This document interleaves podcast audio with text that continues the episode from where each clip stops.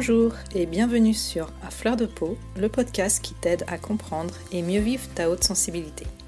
Je suis Pascaline Michon, photographe hypersensible, et à travers ce podcast, je te partage les outils et les clés qui m'ont aidé à mieux me connaître pour enfin accepter ma singularité et la considérer plutôt comme une force que comme une faiblesse. Ce podcast est une source d'inspiration qui t'offre un nouvel éclairage sur ta façon de fonctionner afin que tu apprivoises ta haute sensibilité pour vivre une vie plus apaisée et épanouissante. Alors je t'invite à t'installer bien confortablement, on est entre nous et je te souhaite une très bonne écoute. Bonjour, je suis ravie de te retrouver pour ce nouvel épisode. Aujourd'hui, j'ai le plaisir d'accueillir de nouveau Saverio Tomasella avec qui nous avons déjà enregistré un épisode en juin dernier. On y avait évoqué la révolution sensible à travers son livre Lettre ouverte aux âmes sensibles qui veulent le rester. Pour rappel, Saverio est psychanalyste, chercheur en psychologie et il est notamment un des spécialistes de la haute sensibilité en France. Je l'ai invité aujourd'hui pour traiter d'un sujet qu'on n'a pas l'habitude d'aborder et qui m'a été suggéré par une auditrice. Il s'agit du rapport qu'on entretient avec la mort en tant que grand sensible et je t'avoue que j'ai préféré être bien accompagnée pour parler de ce sujet un petit peu délicat, mais néanmoins très intéressant. Bonjour Saverio. Bonjour Pascaline, merci de m'accueillir. Merci à toi d'être euh, à nouveau à, côté de moi sur le podcast. Ça me fait vraiment très plaisir de partager encore ce moment avec toi. Moi aussi, merci. Donc aujourd'hui, on s'attaque euh, à un gros sujet. Et de nos jours, la mort, elle est devenue plutôt taboue. Euh, dans nos sociétés occidentales, notamment grâce au progrès de la science, euh, on la repousse de plus en plus. On évite d'en parler, on la cache et on fait un petit peu comme si elle n'existait pas. Pourtant, l'arrivée de la pandémie nous a remis en quelque sorte face à notre mortalité et ça fait naître aussi de profondes angoisses chez certains. Quel est ton ressenti par rapport à ça? Euh, Merci déjà pour ta question et pour l'aborder tout de suite du côté du ressenti et non pas du côté des idées, parce que sur tous les grands sujets de l'être humain, la vie, la mort, la naissance, l'amour, la relation, etc., l'amitié, le travail, on, vit dans un bain de culture, c'est-à-dire qu'on vit dans un univers d'idées sur la mort, sur la vie, sur l'amour, etc. Et on peut très vite parler à côté de la réalité si on reste dans les idées, alors qu'à partir de nos ressentis, à partir de notre sensibilité, on est dans le réel. Mmh. Le réel de ce que c'est la vie pour moi, le réel de ce que c'est que la relation ou l'amour ou l'amitié, et bien sûr le réel de ce que c'est que la mort. Et c'est ça, à mon avis, le plus important dans ta question et qui fait que la mort est tabou aujourd'hui, c'est qu'on l'a déréalisée, elle n'est plus réelle. Mmh. Elle est cachée dans les hôpitaux, dans les chambres froides. On, fait très vite euh, quand il y a des inhumations, les enterrements sont un peu plus longs, mais quand il y a des inhumations, ça passe très, euh, ça se passe très très vite. Tout est codifié, tout est euh, préparé, organisé, géré, etc. À tel point que parfois on n'a pas suffisamment le temps concret de se confronter à la réalité de la mort de l'autre mmh. et que nos deuils en sont d'autant plus longs et d'autant plus difficiles qu'on est dans une société qui nous dit n'y pense plus, passe à autre chose. bien sûr hein, que la vie continue, ça on est d'accord, la vie continue mmh. pour ceux qui restent sous forme humaine et incarnée. Elle continue certainement aussi d'ailleurs pour ceux qui sont partis, mais sous une autre forme. Néanmoins, quand on bâcle cette relation avec la mort de l'autre, qu'il nous soit proche ou moins proche, et qu'on en fait donc un tabou, qu'on en fait quelque chose soit qui n'existe pas, soit qui est complètement irréel, elle devient de plus en plus inquiétante. Ça, c'est vraiment très important. Mmh. Pour l'être humain, quand nous sommes dans le domaine de l'imagination, c'est beaucoup plus inquiétant que quand nous sommes confrontés à la réalité concrète de quelque chose, que ce soit la maladie, la mort, euh, la pauvreté ou des difficultés autres, hein, ou, même mmh. euh, euh, des réalités qui ne sont pas difficiles. Donc, je pense que ce qui nous effraie le plus, ce n'est pas la mort. Ce qui nous effraie le plus, c'est de nous sentir seuls face à la mort, parce que tant que la mort n'était pas tabou, parce qu'elle était, elle faisait partie de la réalité des vies quotidiennes, mmh seule et en communauté, seule en famille et en communauté, elle était beaucoup moins angoissante. Elle était beaucoup moins impressionnante parce qu'on pouvait être face à elle, on pouvait sentir ce qui se passe face à un cadavre ou face à une Mmh. personne qui est en train de partir. Et il y a des, il y a des très belles morts. Il y a des personnes, euh, surtout quand elles sont âgées, qu'elles ont eu le, le temps de bien vivre et Mmh.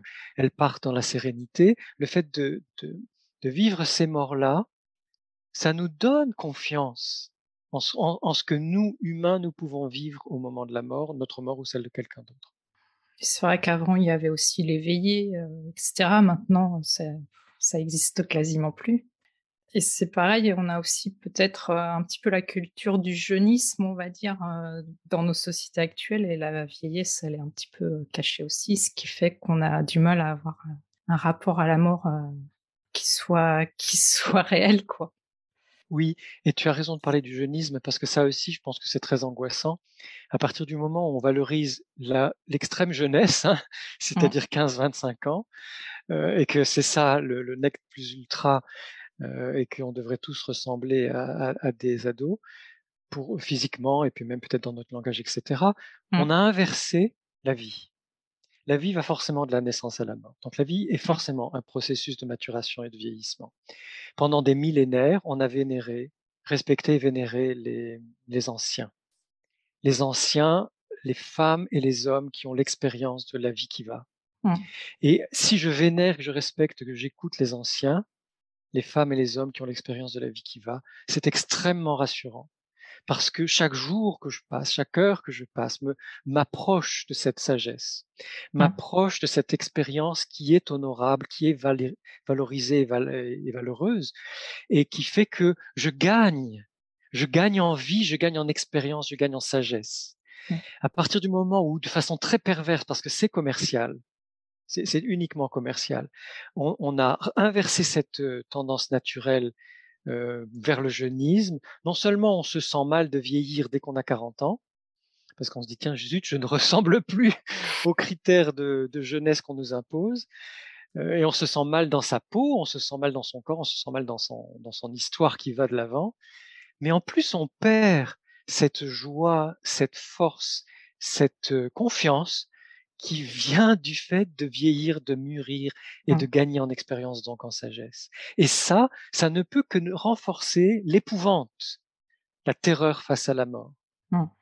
Ouais, c'est très juste. Heu, dans le dernier épisode qu'on a enregistré ensemble, du coup, on a évoqué la capacité des personnes, heu, hautement sensibles à être ultra conscientes, heu, du monde qui les entoure.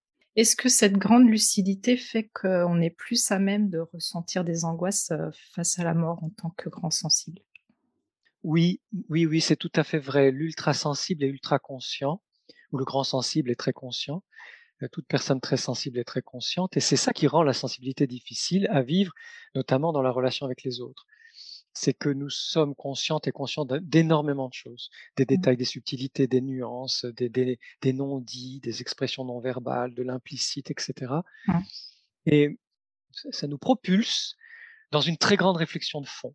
Cette, Mmh. cette euh, ultra conscience, cette très grande, cette haute conscience nous propulse dans une très grande réflexion de fond, ce qui fait que les, les personnes hautement sensibles ne peuvent pas se contenter de quelques slogans publicitaires, de quelques réclames qui feraient que si on a une belle voiture ou des beaux vêtements ou qu'on on, on- on fait tel voyage en tel euh, pays à la mode, ça y est, c'est bon, on est forcément heureuse ou heureux, on n'a pas à se Mmh. préoccuper de sa mort ou de son devenir d'humain. Au contraire, ce mensonge de la société, ou en tout cas, pour pas employer un mot trop fort, ce, ce décalage entre le discours publicitaire ambiant, hein, qui est un discours publicitaire, culturel, politique, et la réalité de ce que notre sensibilité nous fait découvrir comme euh, euh, conscience de ce que c'est que la vie, de ce que c'est que la relation, de ce que c'est que l'autre, de ce que c'est que Mmh. l'humain, de ce que c'est que de vieillir, euh, de vivre, hein, donc, puisque chaque heure qui passe, oui. nous mûrissons et nous grandissons, nous évoluons. Euh, je pense que ça pose la question de la mort de façon aiguë. Je ne suis pas sûr que nous soyons forcément plus angoissés par la mort, sauf dans des Mmh. phases d'angoisse, parce que l'angoisse fait partie de la vie humaine, hein, donc on peut pas on peut pas l'enlever, même avec des anxiolytiques, hein. Il y a des personnes Mmh. anxiolytiques qui continuent à être angoissées parce que c'est existentiel l'angoisse. C'est le c'est le c'est le creuset même de nos questions humaines profondes. Alors, bien sûr qu'on ne souhaite pas que nos angoisses durent trop longtemps, qu'elles soient trop fortes, hein, on est d'accord, mais on peut pas on on on va pas pouvoir les éviter. Donc je ne suis pas sûr que les grands sensibles soient plus angoissés que les autres, ils sont simplement et elles sont simplement plus conscientes et plus conscients de leurs Mmh. angoisses. Et notamment de cette angoisse existentielle fondamentale qui est: «Qu'est-ce que la mort? Comment vais-je vivre ma mort? Qu'est-ce qui va rester de moi après ma mort? Heu, qu'est-ce que je vais faire de ma vie avant ma mort? Et et quelle vie, s'il y a une vie, quelle vie vais-je vivre après ma mort?» et ces questions-là, qu'on se les pose comme je viens de le poser, parce que chacun peut le faire avec ses propres mots, c'est pas Mmh. ça qui compte, hein, mais elles sont présentes et elles nous mettent dans ce beau mot sp spirituel et philosophique de l'inquiétude. L'inquiétude, ah, c'est pas du stress, hein, c'est pas de l'an l'anxiété. L'inquiétude, c'est le fait que notre cœur et notre esprit n'ont pas trouvé de réponse à certaines questions profondes et c'est grâce à cette inquiétude que les personnes les plus conscientes, les plus sensibles donc les plus conscientes, restent en quête, en recherche pour essayer de trouver des débuts de réponse à ces Mmh. grandes questions humaines. C'est plutôt positif finalement. Oui, moi je trouve ça très, très positif. C'est pareil, dans le même ordre, on sait que les hypersensibles sont souvent beaucoup dans le contrôle, qui est lié à un grand besoin de sécurité. Or, le propre de la mort, c'est qu'elle peut arriver à n'importe quel moment et on n'a aucun pouvoir là-dessus. Est-ce que ce n'est pas justement ça la plus grande angoisse, de ne pas avoir le contrôle? Probablement que je dirais pas c'est la plus grande angoisse, je dirais c'est la plus grande source d'angoisse. Mmh. Parce que les plus grandes angoisses, à mon avis, sont liées à la mort. Mmh. Que ce soit la mort physique ou la mort psychique. Peut-être qu'on aura le temps d'en parler tout à l'heure, parce que c'est important aussi de pouvoir parler de de ces Mmh. 2 formes de mort. Heu et donc l'angoi l'angoisse viendrait de: «Je ne peux pas contrôler la survenue de ma mort ou de celle de mes proches ou des personnes que j'aime ou qui comptent pour moi et comme ça comme ça m'échappe, que comme je n'en ai pas la maîtrise, je me sens impuissante et impuissant» et nous n'aimons pas ça, nous sentir impuissante et impuissant. Parce que dans cette, heu, non-puissance, il y a notre plus grande vulnérabilité et que c'est vrai que la le fond de notre, heu, vulnérabilité, ça n'est pas rassurant. Mmh. Heu, on ne sait pas comment faire avec et pourtant, à mon avis, c'est là le lieu de la plus grande croissance humaine, hein, de la plus grande possibilité d'évolution, heu, spirituelle, psychique, relationnelle et cetera. C'est de pouvoir de temps en temps se laisser toucher par notre vulnérabilité ou aller l'explorer pour en apprendre quelque chose. Alors, je reviens au début de ta question qui est vraiment très important. Les hypersensibles sont souvent dans le contrôle pour éviter effectivement les émotions qui les dépassent ou les sensations, parfois ce sont des sensations ou les intuitions qui les dépassent. En tout cas, ce qui dans notre sensibilité est tumultueux, envahissant, débordant et cetera et on on cherche des moyens de contenir tout ça, de le canaliser, voire de le contrôler quand on est encore pas très à l'aise avec sa sensibilité ou ou qu'on est dans un environnement qui n'aime pas notre sensibilité, qui l'accepte pas. Donc on s'est débrouillé pour contrôler tout ça et on se rend compte que dans les grandes questions existentielles, notamment celle de la mort qui est la plus importante, eh bien, on a beau vouloir contrôler, ça nous échappe complètement et effectivement, les pandémies notamment, Mmh. enfin aussi les attentats terroristes ou toutes sortes de choses, heu, viennent nous rappeler que la mort est imprévisible et qu'elle peut arriver à tout moment. Bon, c'est sûr que si on est en bonne santé et que tout va bien pour nous, elle arrivera moins facilement que si on est en mau mauvaise santé et si on prend des risques. Mais néanmoins, Mmh. la la mort peut faire irruption dans nos vies, même si c'est pas la nôtre, ça peut être celle de quelqu'un d'autre, heu, sans prévenir et que même quand, heu, par exemple, c'est un grand-parent malade et qu'on on sait que dans quelques mois, papy ou mamie va mourir, hem, on se prépare et bien même quand on s'est préparé. On peut Mmh. pas en fait se préparer complètement à la mort, même quand on s'est préparé à voir, partir quelqu'un qu'on aime, c'est toujours le même gouffre, c'est toujours le le le le les mêmes doutes, c'est toujours le la même impossibilité de comprendre complètement, de répondre et se et de se de se rassurer, de se rasséréner face à la Mmh. à la à l'émergence de la mort. C'est pas c'est pas si simple, oui. Non, c'est pas simple. J'ai l'impression que chez les grands sensibles, il y a aussi cette fameuse, heu, quête de sens, ce besoin de contribuer qui est vraiment fort et qui peut engendrer une certaine fébrilité parce qu'en fond, il y a toujours cette peur, heu, justement de ne pas avoir le temps de tout faire. Surtout que dans notre société aujourd'hui, on est vraiment beaucoup dans l'action à tout prix quoi. Il faut absolument, heu, être rentable même au niveau, de sa vie. Il faudrait même presque rentabiliser sa vie en quelque sorte et ça pose la question, heu, du sens même de l'existence, heu, face à la peur du néant justement. Qu'en est-il de cette peur de se sentir si insignifiant à l'échelle, heu, de l'univers? Alors, si si tu veux bien, comme c'est une, magnifique question et qu'elle est et qu'elle est très, riche, elle est tissée dans la complexité de nos de notre patte humaine, j'aimerais bien qu'on la reprenne petit bout par petit bout Pas de pour que je puisse parce que ça elle me semble tellement essentielle, je voudrais répondre à tout tout toute la richesse de cette question. Donc si on Ouais. peut reprendre la J'ai début de la tendance, question. en plus à faire des questions à rallonge à chaque fois non, c'est un petit bien. peu un défaut que j'ai. Alors le tout début de la question, c'est? Alors, heu, du coup, c'est vrai que chez les grands sensibles, il y a la toujours cette quête de sens et ce grand besoin de contribuer justement. D'accord, voilà, rien que ça. Alors, effectivement, plus je suis sensible, plus je suis conscient consciente Mmh. et plus j'ai ce désir que, mon existence ait du sens. C'est-à-dire que mon existence soit quelque chose de que mon existence soit vraiment humaine. Qu'elle soit belle ou qu'elle soit utile, ça dépend des personnes, hein. Qu'elle soit belle ou qu'elle soit utile, qu'elle soit généreuse ou qu'elle soit, créative ou tout ça à la fois d'ailleurs, hein, parce que rien Mmh. ne s'exclut et mmh, notre sensibilité nous rend plus humains. Plus la sensibilité est grande, plus nous sommes dans une, grande, heu, humanité. Alors pas forcément toujours, ça veut pas dire qu'on est des saints ou qu'on est des héros, hein, mais heu, en tout cas, heu, c'est là, c'est présent, que plus la sensibilité est vive, plus on a ce désir d'humanité, d'humanisation. Donc je ne peux pas me contenter si je suis hautement sensible, ultra sensible, je ne peux pas me contenter métro boulot dodo. Mmh. Ça n'a aucun sens. Je ne peux pas me contenter de travailler, de consommer, de me reposer parce que je suis crevé, puis de recommencer le lendemain ou le chaque début de semaine. Bien sûr qu'on est obligé de le faire parce que Mmh. la société de rentabilité, comme tu le dis et on y reviendra à ce à cette question de la rentabilité, cette société nous pousse à devoir gagner de l'argent pour payer un loyer ou rembourser un un emprunt, heu, acheter à manger et des vêtements et se chauffer, ne serait-ce que ça et la plupart de nos contemporaines, nos contemporains depuis quelques années, heu et puis quelques vacances quand on peut se payer des vacances, heu, on travaille pour payer l'essentiel Mmh. et ça, ça n'a pas vraiment beaucoup de sens. Ça en a peut-être un peu. On peut, trouver du sens, heu, à tout ce qu'on fait, donc même aller faire ses courses, prendre un transport, faire un sourire à quelqu'un et cetera. Mais ça n'a pas énormément de sens. Donc la personne hautement sensible, qui est une personne pour qui, son existence a du poids, heu et elle veut que son existence Mmh. ait ait, ait un sens, un un impact, une, raison d'être et même pourquoi pas une mission de vie Mmh. et sachant qu'une mission de vie peut évoluer, hein, dans l'existence. On peut avoir une mission de vie en début de de de quand on est adolescent ou jeune adulte, puis après elle elle va évoluer, mais peu importe. Mmh. L'essentiel, c'est de sentir qu'on a envie de faire des choses, de créer, de donner, d'apporter sa sa contribution.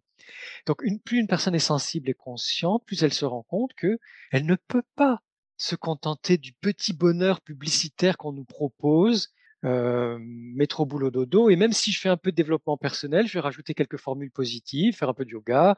Heu, d'accord, c'est mieux, hein, c'est mieux que de ne pas, heu, faire du tout de développement personnel, de yoga ou de je ne sais trop quoi, Mmh. heu, de stage de chamanisme de temps en temps. Bien sûr que c'est c'est mieux, mais c'est pas suffisant et donc il va y avoir cette insatisfaction de fond chez les personnes hautement sensibles qui n'est pas un problème, qui est le signe même de l'ambition que nous avons, l'ambition humaine, hein, pas Mmh. l'ambition sociale, de nos aspirations profondes, spirituelles, humanistes, de faire quelque chose, non seulement de nos vies, mais Mmh. aussi de d'aider nos enfants ou notre conjoint ou nos amis ou nos parents, nos nos frères et sœurs, d'aider les personnes que nous aimons à se réaliser elles aussi dans une existence qui leur ressemble, c'est-à-dire une existence qui leur permet d'exprimer qui ils et elles sont vraiment. Mmh. Pour nous, c'est qui je suis vraiment, j'ai besoin de pouvoir le le le vivre et l'exprimer dans mon existence et ça, ça nous prend du temps. Mmh. cette quête de sens, cette quête de création de la vie qui me ressemble, elle nous prend du temps. Et justement, alors je vais faire le lien avec une autre partie de la question concernant la rentabilité. Plus on est dans un système de rentabilité, surtout si ce système de rentabilité est exclu à mort, plus, enfin, moins on aura le temps de se consacrer à l'essentiel, c'est-à-dire à notre quête de sens et à notre, à notre quête d'humanisation et de, mmh. de créer une existence qui nous ressemble et d'aider nos proches, parce que ça n'est pas égoïste, aider nos proches eux aussi à vivre une, une, vie qui répond à leurs aspirations, une vie qui leur ressemble. Qu'est-ce qu'il y avait d'autre dans ta question? Et donc la dernière partie, euh, du coup, c'est, c'était, euh, ça pose la question du sens euh, de l'existence face à la peur du néant, du coup, et mmh. le fait de se sentir insignifiant à l'échelle de l'univers. C'est vrai que oui. ça, c'est, ça peut être profondément angoissant, du coup. Oui. Alors, se sentir insignifiant à l'échelle de l'univers et du cosmos, oui. Je vais commencer par la mort psychique. Donc, on pense beaucoup à la mort physique, une mmh. personne dont le cœur, le, cœur ne bat plus, le corps ne, ne fonctionne plus et va se décomposer. Donc ça, c'est la mort physique qu'on connaît, même si, comme tu le disais en préambule, elle, est devenue taboue, on n'en parle plus, on ne la voit plus, on ne peut plus la toucher. Mmh. Important. Moi, j'ai vu mes grands-parents mourir et j'ai été près de leur cadavre. C'était des moments très, très, très importants de sentir leur présence, même dans un corps qui n'est plus là, ou en tout cas qui s'est arrêter avant même de s'éteindre. Mais la mort psychique est pire. Parce que je peux avoir un corps en super bonne santé, faire du sport autant que je veux, avoir des, des gros muscles ou des jambes très fines, suivant qu'on est un homme ou une femme, bon, suivant les genres en tout cas, on va dire, mmh. ou, ce qu'on a envie d'avoir d'ailleurs, hein, parce que peu importe, tout ça, ce sont aussi des, des clichés. On est bien comme on est dans le corps qu'on a, et c'est là qu'on a besoin d'apprendre à vivre, mmh. sans forcément vouloir ressembler à des, des photos de magazines. Euh, donc on peut être dans un corps qui fonctionne très très bien, qui apparemment est très vivant, et finalement être tellement dans une forme de mécanisation, de d'adaptation à la société, de, de relations superficielles, etc., etc. Au bout d'un certain nombre d'années, l'âme n'existe plus, ou en tout cas, je sais pas comment on pourrait dire, la personne mmh. profonde n'existe plus, l'être euh, essentiel n'est plus là. Et ça, c'est une mort psychique ou une quasi-mort psychique. Mmh. Et je pense que dans l'angoisse de la mort, on oublie que peut-être la plus grande angoisse qu'on a, c'est de devenir des machines, c'est de devenir des numéros, c'est de devenir des robots. Euh, c'est-à-dire que notre individualité doit s'effacer devant les normes de plus en plus contraignantes d'une société gestionnaire, mmh. une société qui, euh, euh, qui, qui, qui, nous demande d'entrer dans mille et une cases y compris vaccinal, quels que soient le, le, les arguments en faveur des vaccins de la part des mmh. personnes qui croient que c'est important. Moi, personnellement, je pense que l'immunité naturelle est bien meilleure que les vaccins. Bon, et puis en plus, il y a, concernant ce vaccin actuel, euh, on manque de recul. Hein, voilà, donc mmh. c'est puis on n'a pas forcément besoin de faire autant de doses qu'on nous le dit. Bref, mais tout ça, c'est un exemple de, de, la façon dont on utilise nos personnes, nos êtres et nos corps, parce que dans le domaine de la santé, c'est aussi nos corps qui sont mmh. manipulés et utilisés, et qu'à force d'être mis dans ces cases de la normalité, de la contrainte sociale, etc., du manque de liberté, hein, parce que tout de même, mmh. ce sont des contraintes graves, mmh. euh, eh bien, on peut avoir l'impression, même si c'est peu conscient, d'une disparition de notre individualité, de notre être profond. Et là, c'est angoissant. Et je pense que dans les crises, qu'elles soient économiques, politiques, sociales, culturelles ou sanitaires, une des grandes angoisses, c'est de sentir qu'on ne compte pour rien mmh. ou pour quantité négligeable, ce qui est, ce qui est quasiment la même chose euh, du point de mmh. vue du ressenti. Donc ça, c'était important pour moi de préciser qu'il peut y avoir une mort psychique, ou en tout cas une angoisse face à la possibilité de disparaître en, de disparaître en tant que personne unique, subjective, singulière. Et par rapport au cosmos, à l'univers ou à l'histoire ou à l'humanité, je pense pas que nous soyons insignifiantes et insignifiants, même si nous pouvons en avoir le, mmh. le sentiment, et bien sûr. Hein.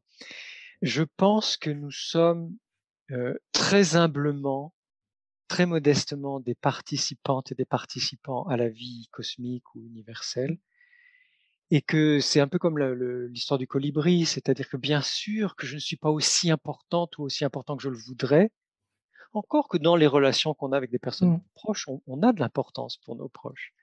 Mais c'est vrai qu'à un niveau beaucoup plus large, on n'a pas la possibilité de se flatter et de se leurrer en se disant je suis important. Et je crois que ça, c'est vraiment euh, un des grands chemins spirituels. Spirituel, pas forcément au sens religieux, hein, la spiritualité est mmh. individuelle et subjective, donc chacune et chacun de nous vit sa spiritualité comme elle le souhaite ou comme il le souhaite. Mais le fait de se rendre compte que je suis beaucoup moins important que je le voudrais, parce que ça me rassurerait, ou ça me flatterait, ou ça me, je sais pas, ça me, ça me, ferait, ça me donnerait une fausse confiance en moi, eh bien, je crois que c'est ça le creuset de la sagesse, c'est-à-dire, eh oui, je suis très peu important. C'est pas que je ne suis pas important, mais je suis beaucoup moins important que ce que j'aurais pu croire. Mais en même temps, je suis un humain ou une humaine parmi tant d'autres, et je peux apporter des sourires, je peux apporter de la chaleur, je peux apporter de la douceur, je peux apporter des bonnes informations comme tu fais grâce à ton podcast. C'est-à-dire que même si on est peu ou mmh. petit, mmh. qu'est-ce qu'on peut faire au cours d'une vie? Le, bien qu'on peut apporter, le bonheur, le bien, la chaleur, la douceur, la, convivialité, l'entraide, la solidarité, enfin, il y a énormément de choses qu'on peut apporter aux autres euh, par petites touches, euh, simplement en le faisant, simplement en étant là et en, contribuant, en apportant sa part, en faisant sa part comme le colibri. Et une fois qu'on a compris ça, eh bien, on se dit, waouh, le mystère de la vie est infini. Comment moi qui suis un parmi tant d'autres ou une parmi tant d'autres, je peux tout de même faire ma part, apporter ma contribution, embellir la journée de quelqu'un ou, mmh. le ou la soutenir dans un moment difficile ou partager une expérience heureuse. Et, tout ça, c'est la vie. Tout ça, c'est la vie dans le fait que nous sommes reliés, non pas abstraitement, mais justement dans ces moments-là, très concrètement, par ce qu'on fait pour les autres ou avec les autres. Et parfois, même quand je médite, ou que je me promène en forêt seul ou avec des mmh. personnes proches, mon calme ou je sais pas, ma joie du jour, si je rencontre un voisin, une voisine ou que je réponds à un message, eh bien quelque chose de cette énergie que je le veuille ou non va être donné aussi aux personnes que je croise. Donc c'est pas forcément faire quelque chose directement pour les autres, bien sûr on peut le faire, hein, mais plus je prends soin de moi, de ma sensibilité, de ce qui est bon pour moi, plus de toute façon dans les les interrelations que je vais avoir avec les autres, je vais leur apporter ce que j'ai pu développer en moi ou, ce dont j'ai pu faire l'expérience. Mmh. je comprends bien ce que tu veux dire parce que moi je l'expérimente beaucoup en ce moment et c'est vrai que c'est assez, euh, assez magique presque. Oui, c'est magique. Dire. Euh, tu as parlé un petit peu du coup de la spiritualité. Est-ce que c'est vrai que depuis quelque temps, on sent qu'il y a un regain justement pour euh, la spiritualité, mais un petit peu déconnecté des religions, plutôt une spiritualité individuelle. On se tourne beaucoup vers tout ce qui est chamanisme, etc. Qu'est-ce que tu en penses? Est-ce que le fait que les gens se soient coupés de la spiritualité, ça n'a pas aussi accentué ces angoisses face à la mort, justement, parce qu'on n'avait rien auquel on pouvait se rattacher? Oui, oui, c'est très important. Bien sûr que ça, ça a compté, ça compte encore dans, nos angoisses face à la fin de vie et face à la mort, et peut-être même face au vieillissement. Mmh. C'est-à-dire qu'en rejetant euh, les religions dans, dans, un grand moment d'émancipation au XXe siècle, qui est un moment nécessaire dans l'histoire de l'humanité, en rejetant les religions, on a rejeté non seulement l'aspect dogmatique, contraignant, euh, politique, peut-être abstrait, théorique des religions, et puis le conformisme que, qu'imposent les religions, mmh. mais on a aussi rejeté la spiritualité. Les remises en cause étaient nécessaires pour que chaque individu, chaque femme, chaque homme, chaque enfant puisse vivre sa spiritualité dans sa liberté de penser, de, s'exprimer et surtout dans le, au plus profond de son être, de son cœur, que rien, que rien ni personne ne peut nous, ne peut nous imposer notre spiritualité. C'est à nous de la mmh. découvrir et de cheminer sur ce chemin que nous, que nous choisissons seul ou avec d'autres, donc avec ou pas une communauté. Ce qui fait que, en rejetant la spiritualité en même temps que les religions, donc les travers des religions, les défauts des religions, on était d'autant plus angoissé face à la mort puisqu'on n'avait plus aucune réponse. Mmh. Et on a cru j'allais dire bêtement, mais c'est peut-être un peu rapide, on a cru illusoirement que la science allait remplacer, pouvoir remplacer les religions et apporter toutes les réponses, donc nous rassurer, et, ce qui n'est pas le cas. Et ce qui peut provoquer pour certaines personnes, notamment les gens très, très riches, une course en avant de vieillir le moins possible, mourir le plus tard et si possible un jour, ne pas mourir, ce qui est à mon avis complètement impossible, Mmh. parce que la vie est bien faite. Il y a un moment, ça s'arrête. Heu et donc on se rend bien compte que la science ne répond pas du tout aux questions fondamentales de l'être humain. D'où le renouveau des spiritualités, je ne vais même pas dire de la spiritualité, Ouais. le renouveau des spiritualités avec de merveilleux mouvements de redécouverte des spiritualités antérieures aux grandes religions, parce que ces spiritualités euh, premières, comme le, tous les chamanismes, c'était des spiritualités ancrées dans la réalité quotidienne et notamment ancrées dans la nature, Oui. Les éléments fondamentaux. Et comme on est dans des grandes villes, enfin la plupart des personnes sont dans des grandes villes avec du béton, du goudron, du métal et du verre, euh, pour, pour ces personnes, c'est d'autant plus important de retrouver la nature, la terre, l'eau, le, le, les végétaux, les animaux et, et toute cette vie, mmh. euh, l'air, etc., parce qu'ils ne l'ont plus depuis maintenant des, des décennies, voire des siècles, dans les très grandes villes. Et donc le chamanisme, c'est une façon de vivre sa spiritualité librement, tout en étant en lien avec des traditions anciennes, ce qui est à mon avis important pour les humains, que d'une façon ou d'une autre, on se relie à la tradition qu'on a envie mmh. de, à laquelle on a envie de se relier, même si on change de temps en temps.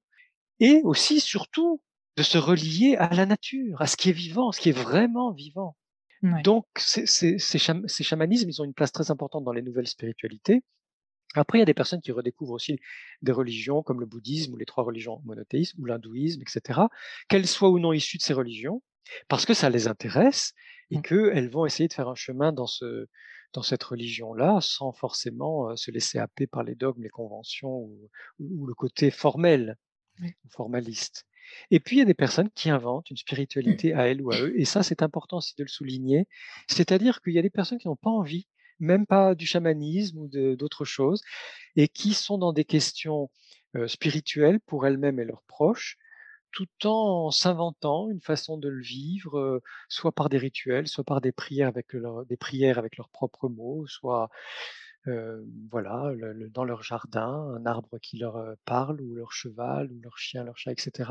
C'est-à-dire s'ouvrir à des dimensions subtiles, s'ouvrir au mystère de la vie, sentir ce qui se passe du côté de l'invisible, de l'inaudible, de l'inouï, etc. Élargir la dimension de sa vie, ne pas rester que dans le matériel, mais aller vers tout ce qui n'est pas matériel. Et ça ouvre énormément de perspectives pour toutes les personnes qui choisissent euh, un chemin spirituel quel qu'il soit. Et effectivement, progressivement, surtout si on rencontre d'autres personnes avec lesquelles on peut en discuter, euh, ça peut grandement nous apaiser par rapport à la mort, mmh. que ce soit la nôtre ou celle de quelqu'un d'autre. En fin de compte, plus, on se connecte au vivant, plus, euh, c'est facile d'appréhender euh, cette question de, de, notre mortalité finalement. Oui, merci, c'est un, admirable résumé. plus, on se connecte au vivant, plus on, est prêt à, vivre notre mortalité, ou mieux, on est prêt à vivre notre mortalité. Et je pense que justement chez les Amérindiens ou dans les chamanismes, on sait qu'un corps qui meurt, c'est un corps qui se décompose, qui retourne à la terre Mmh. et qui va nourrir la terre. C'est-à-dire que dans le processus du vivant, il n'y a jamais de fin. Mmh. Et que même s'il y a une fin à la personne qui a ce corps-là, ce prénom-là, oui, et ses relations avec ses proches, il n'empêche qu'au niveau du vivant, ça ne se termine jamais. C'est un éternel recommencement. Mmh. Il y a une, une transformation. Et ça, je trouve que c'est rassurant aussi de se remettre dans cette perspective cosmique ou naturelle du fait que, voilà, ce que je suis va aller nourrir la terre pour que d'autres vivants, que ce soit des animaux, des végétaux ou des humains, puissent mmh. vivre. Je partage tout à fait euh, cette idée-là. C'est vrai qu'on a plutôt parlé euh, du coup euh, de notre propre mort, mais quand on vit un deuil en tant qu'hypersensible et qu'on est confronté à la perte d'un proche, tu en as déjà un petit peu parlé, mais est-ce qu'on est plus dans la souffrance? Est-ce que c'est plus difficile quand on est sensible? Alors, oui, et peut-être euh, pas seulement oui, c'est-à-dire peut-être que c'est plus difficile parce que quand on est hautement sensible, on sent tout très fort. Mmh. Il y a une intensité des ressentis, que ce soit les, les sensations, les émotions, les sentiments. Donc oui, c'est sûr que quelque chose, de l'ordre de la souffrance, du regret, de la perte, du manque, et et peut-être de l'angoisse va être plus fort dans l'intensité des ressentis, mais en même temps, ces ressentis sont tous des informations précieuses sur ce que je suis en train de vivre là, dans ce deuil et donc je sais mieux, quand je suis très sensible, que cette personne me manque ou que je suis bouleversé par son départ ou au contraire que je suis très apaisé parce que cette personne a pu partir dans la paix et cetera. Alors que pour les personnes moins sensibles, soit parce qu'elles sont pas hautement sensibles, soit parce qu'elles se sont coupées de leur sensibilité, ça arrive aussi, Mmh. ou en tout cas elles ont étouffé ou escamoté leur sensibilité, elles vont se elles vont se trouver dans dans un très grand vide. Parce que autant étouffer sa sensibilité ou l'émousser, ça peut aider dans le monde du travail, le monde de la politique, le le monde de la mode, j'en sais rien, tous ces mondes qui sont très artificiels finalement et très, mmh, superficiels. Mais face aux grandes questions de la vie, si je suis coupé de ma sensibilité, je n'ai plus rien. Je n'ai plus rien pour faire face à ces événements-là. Et donc, je pense que le vide est d'autant plus fort et angoissant pour les personnes qui se sont coupées de leur sensibilité et qui vont probablement avoir besoin de d'anxiolytiques, de somnifères, d'alcool, de drogue ou de de fuite dans autre chose pour ne surtout pas avoir à se confronter à la réalité de ce qui se passe dans la disparition d'un être cher Mmh. ou ou de quelqu'un qu'on connaissait et qui est mort. Donc je me dis: «Oui, c'est vrai qu'en étant hautement sensible, on va ressentir les choses, heu, beaucoup plus fortement. Ça va pas forcément être facile et en même temps, le fait de ressentir profondément tout ce qui se passe dans ce deuil-là est une immense richesse pour l'âme, pour le cœur, c'est-à-dire, justement pour la quête de sens. C'est parce que je ressens beaucoup ce qui se passe dans toutes les situations, donc aussi dans les situations de deuil, que je peux progressivement en penser quelque chose, en dire quelque chose. Et dans les deuils, c'est très important de raconter. Mmh. et que si je suis plus je suis sensible, plus je vais pouvoir raconter l'histoire de ma relation avec cette personne ou l'histoire de cette personne ou les derniers moments de cette personne avec les émotions qui sont les miennes. Et il n'y a il n'y a rien de plus riche qu'un récit avec des émotions, avec des sentiments et des émotions. On va chercher ça au cinéma, on va chercher ça dans les romans. Alors pourquoi le l'enlever de nos vies quotidiennes? C'est important que nous puissions faire des récits de la vie et de la mort des personnes que nous avons aimées avec nos émotions, avec tous nos ressentis. Mmh. Alors aujourd'hui, on enregistre, heu, cet épisode, on est le 21 décembre. Donc c'est une date symbolique puisqu'on entre dans l'hiver, une saison qui est souvent associée à la mort justement et à la nature qui s'endort, mais c'est aussi la saison qui précède le renouveau et la renaissance. Est-ce que se reconnecter à cette cyclicité justement des saisons et de la vie finalement, ce ne serait pas un moyen d'appréhender plus sereinement l'idée de notre propre impermanence? Oui, oui, oui, oui, tout à fait. C'est important que nous apprenions, alors si c'est possible dès la petite enfance, mais il n'est jamais trop tard, c'est important que nous apprenions à intégrer dans nos vies l'impermanence, puisqu'elle est réelle, hein. Mmh. Tout change tout le temps, tout tout tout est en mouvement et il y a effectivement des cycles, des grands cycles naturels qui sont les cycles des saisons et plus je vis a ancré dans, ce cette cyclicité des saisons et c'est ce que j'ai essayé de de rendre aussi dans le roman À fleur de peau, hein, puisqu'on a choisi toi et moi les ce même titre, toi pour ton podcast et moi pour ce roman, de montrer que le fait d'être, complètement dans le vécu des saisons Mmh. ça ça nous aide finalement à accepter l'impermanence, le passage, heu et donc la mort. Parce que si on croit que tout est figé, que tout est fixe, que que ça va rester comme ça et qu'on veut absolument contrôler, maîtriser et et heu, empêcher les imprévus, on sort. On se sort d'une certaine façon du mouvement de la vie Mmh. qui est qui est impermanent et qui, dans certains cas, notamment celui des saisons et de la nature, est cyclique et on oublie qu'effectivement toute mort est suivie d'une renaissance, tout déclin est suivi d'un renouveau et que nous avons des morts symboliques dans notre vie, souvent, qu'elles soient visibles ou pas, conscientes ou pas, mais il y a des des phases qui se terminent et d'autres qui commencent et c'est plus facile d'accepter une phase qui se termine quand on sait que ce n'était qu'un cycle et qu'un autre va commencer, qu'il va y avoir un renouveau, une renaissance. Et bien, c'est pareil au niveau d'une vie jalonnée des décès de nos proches.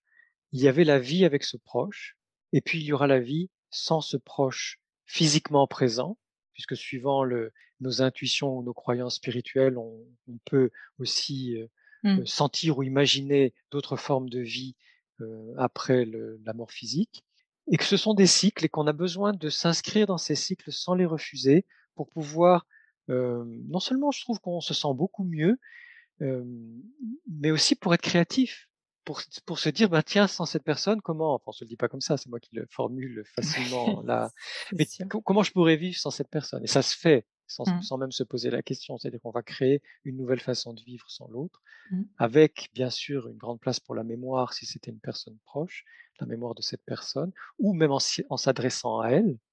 On peut s'adresser à nos morts dans énormément de traditions, notamment chamaniques. On s'adresse aux morts en, en leur parlant à voix haute ou à voix basse ou, ou en soi-même.